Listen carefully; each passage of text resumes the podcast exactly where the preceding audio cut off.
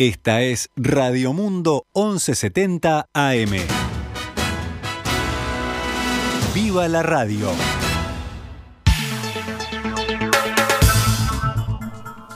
Muy buenas, buenas. Sean ustedes bienvenidos a una nueva edición de Noticias al Mediodía en este lunes 28 de febrero del año 2022, cuando le damos cierre al segundo mes del año y comienzo a una de las festividades más populares del país, como es Carnaval, ¿no? El comienzo del feriado de Carnaval. que tienen feriado, ¿no? Básicamente, ¿no? No sería nuestro caso. Importante aclararlo, ¿no? Y ahora sí, vamos a actualizar toda la información. Empezamos por lo que es este, noticia en la escena mundial. La Asamblea General de las Naciones Unidas está realizando en estos momentos una sesión de urgencia en la que bueno, los 193 países miembros de esta organización van a tener que decidir si condenan o no la invasión de Ucrania, de, perdón, de Rusia a Ucrania.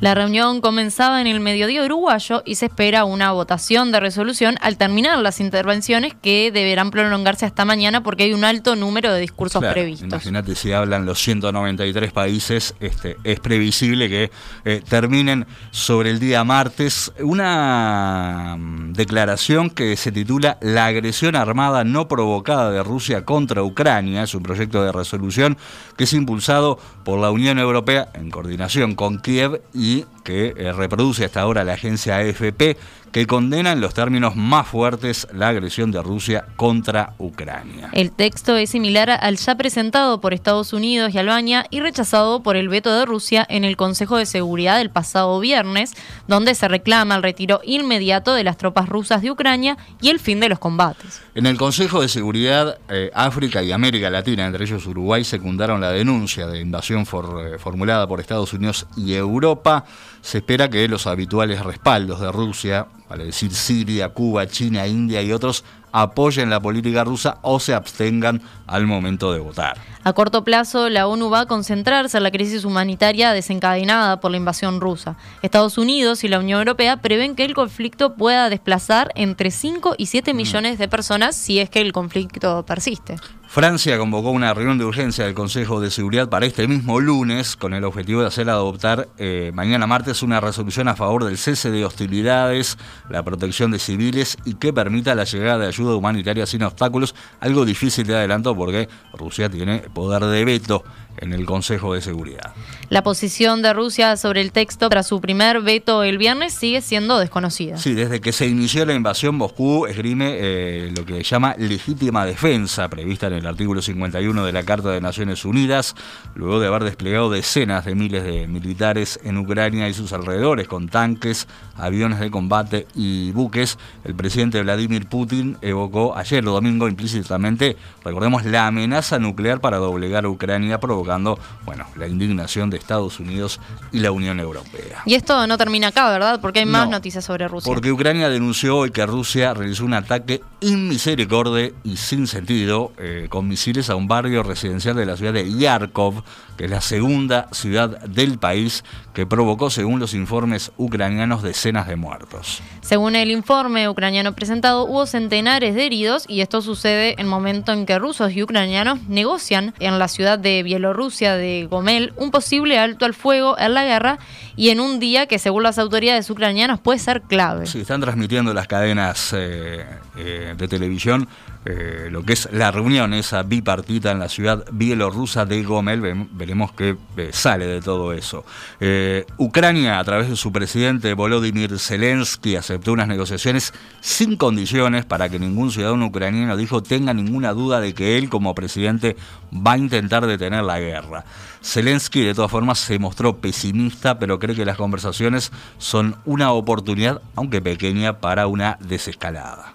El negociador ruso y consejero del Kremlin, Vladimir Medensky, ha dicho que Moscú quiere un acuerdo y que sea de interés para ambas partes. Aunque el portavoz del Kremlin, Dmitry Petkov, eh, no ha querido hablar de exigencias. En realidad, eh, sugiere el Kremlin que eh, se espere a las conversaciones, se prefiere no anunciar ninguna exigencia, ya que las negociaciones deben llevarse a cabo, según Moscú, en silencio. Por su parte, la presidencia de Ucrania asegura que para la cuestión es clave un alto al fuego y la retirada de las tropas rusas. Y el saldo humanitario que va dejando este conflicto, más de medio millón de personas huyeron de Ucrania hacia los países fronterizos desde que el jueves pasado empezó la ofensiva y la, y la invasión rusa.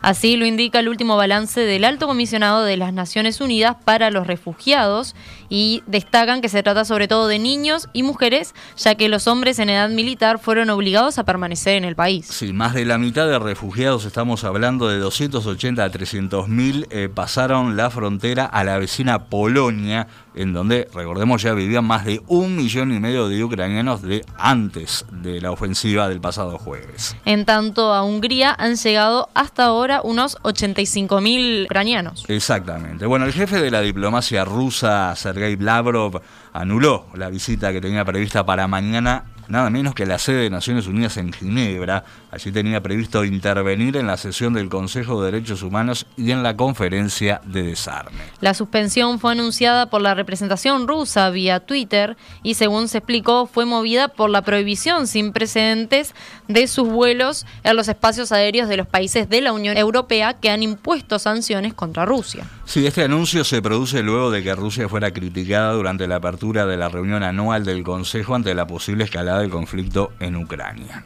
Los países se unieron a la petición de Kiev para organizar un debate urgente sobre la situación en el país el jueves y evaluar si se inicia una investigación sobre la presunta violación de derechos cometidos por Rusia en mm. Ucrania. Vale decir que 29 de los 47 miembros de este Consejo apoyaron el pedido de Ucrania y solo 5 votaron no, entre ellos Rusia y China, mientras otros 13 países se abstuvieron. ¿Y qué pasó del otro lado del mundo? ¿Qué pasó con Estados Unidos? Bueno, hablemos de, la pata económica de todo esto, porque hay sanciones cruzadas, muy graves, por supuesto. Estados Unidos eh, prohibió hoy todas las transacciones con el Banco Central de Rusia, esto lo anunció el Departamento del Tesoro, es una sanción de efecto inmediato y de una severidad sin precedentes, tomada en coordinación con varios aliados de Washington en respuesta, obviamente, a la invasión de Ucrania. Esta decisión tiene el efecto de inmovilizar todos los activos que el Banco Central de Rusia tiene en Estados Unidos o en manos de personas estadounidenses, afirma el comunicado, lo que limitará fuertemente la capacidad de Moscú mm. para defender su moneda y apoyar su economía. Washington emitió la prohibición antes de la apertura de los mercados estadounidenses en una decisión ligada a sanciones similares tomadas por muchos aliados de los Estados Unidos que va a limitar, según se espera, eh, muy severamente la capacidad de Moscú de utilizar las divisas, las amplias divisas eh, en forma de reservas para comprar rublos y respaldar su eh, moneda nacional. Esta operación para defender la moneda en franco descenso ya no será posible y la fortaleza rusa se encuentra indefensa. Esto lo comentó irónicamente un alto funcionario de los Estados Unidos. Lo que se prevé con esta medida es que eh, las sanciones coordinadas desencadenen un círculo vicioso para la economía rusa y que la inflación en ese país seguramente se dispare, el poder adquisitivo de los rusos colapse y las inversiones también colapsen, con lo cual obviamente se apuesta también a una eh, escalada de, de, digamos, de protestas populares que hagan a Putin echar marcha atrás. Según Estados Unidos, el objetivo es asegurar que la eh, economía rusa se contraiga mientras el presidente Putin decida seguir adelante con la invasión a Ucrania. En la misma línea, Estados Unidos también implementó sanciones esta mañana contra el Fondo Ruso de Inversión Directa, una institución financiera pública utilizada para recaudar fondos en el extranjero y encabezada por Kirill Dimitev, un colaborador cercano al presidente Putin. Rusia está respondiendo poco a poco a las sanciones económicas. Anunció hoy la restricción a los vuelos de compañías aéreas de 36 países en respuesta a lo que fue el cierre del espacio aéreo de muchos estados a aviones rusos tras la invasión a Ucrania. En respuesta a la prohibición por parte de los estados europeos de vuelos de aviones civiles para compañías aéreas rusas y o registradas en Rusia, se introdujo una restricción de vuelos de compañías aéreas de 36 estados, anunció la Agencia Rusa de Transporte Aéreo en un comunicado. Sí, entre los países afectados obviamente están el Reino Unido, Canadá y numerosos estados de la Unión Europea.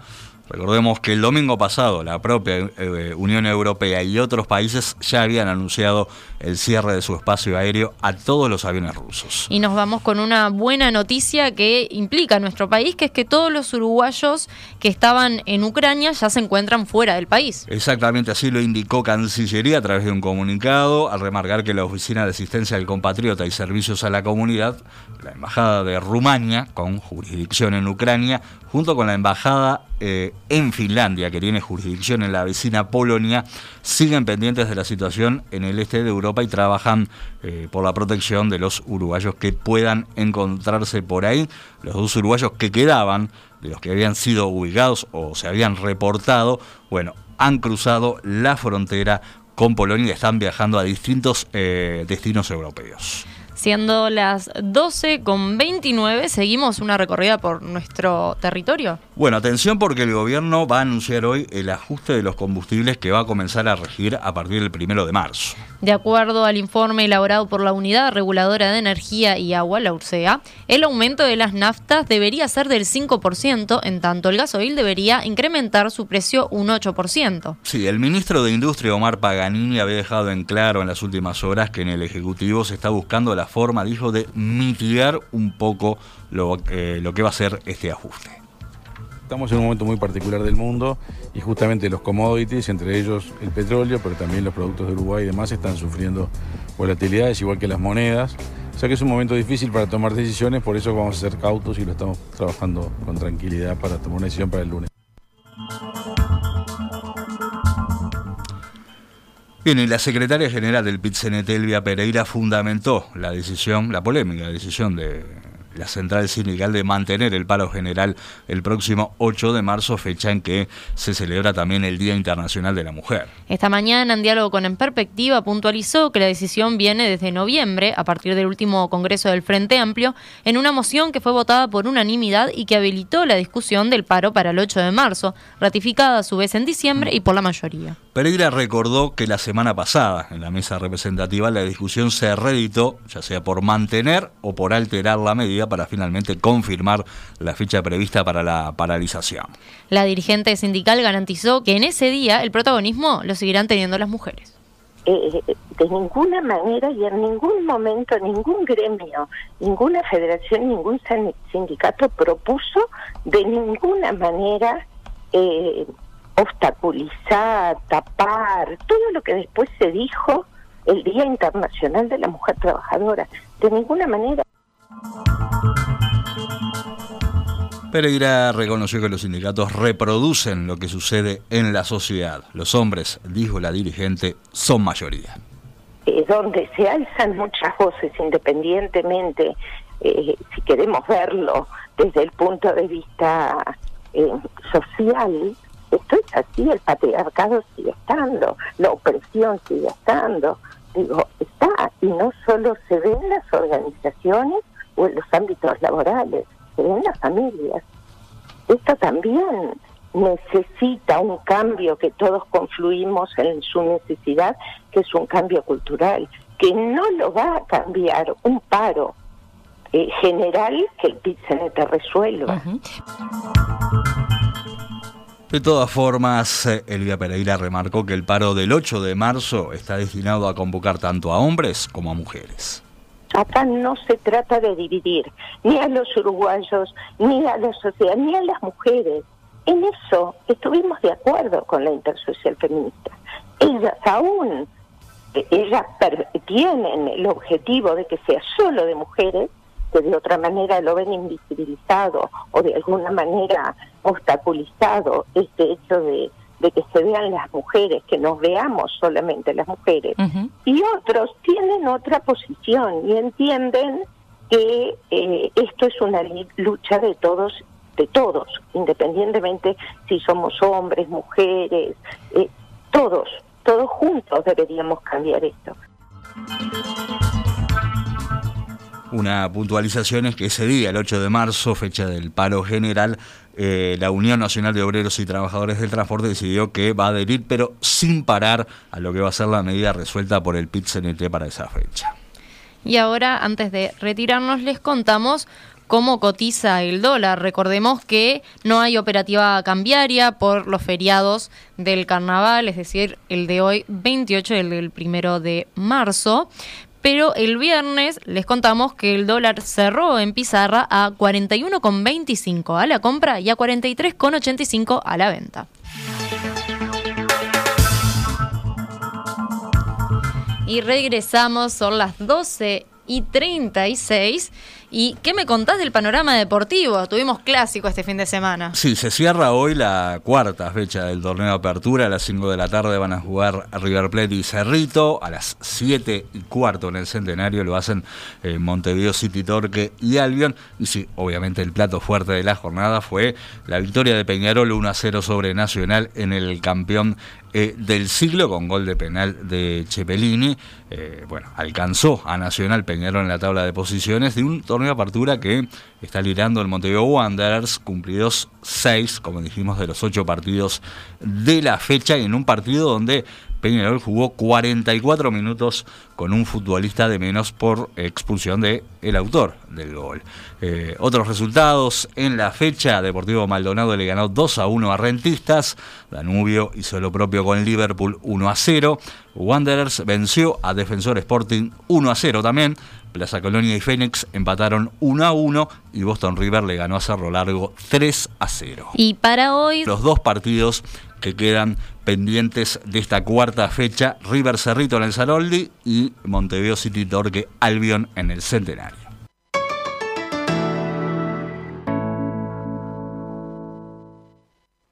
Esta es Radio Mundo, 1170 AM. ¡Viva la radio!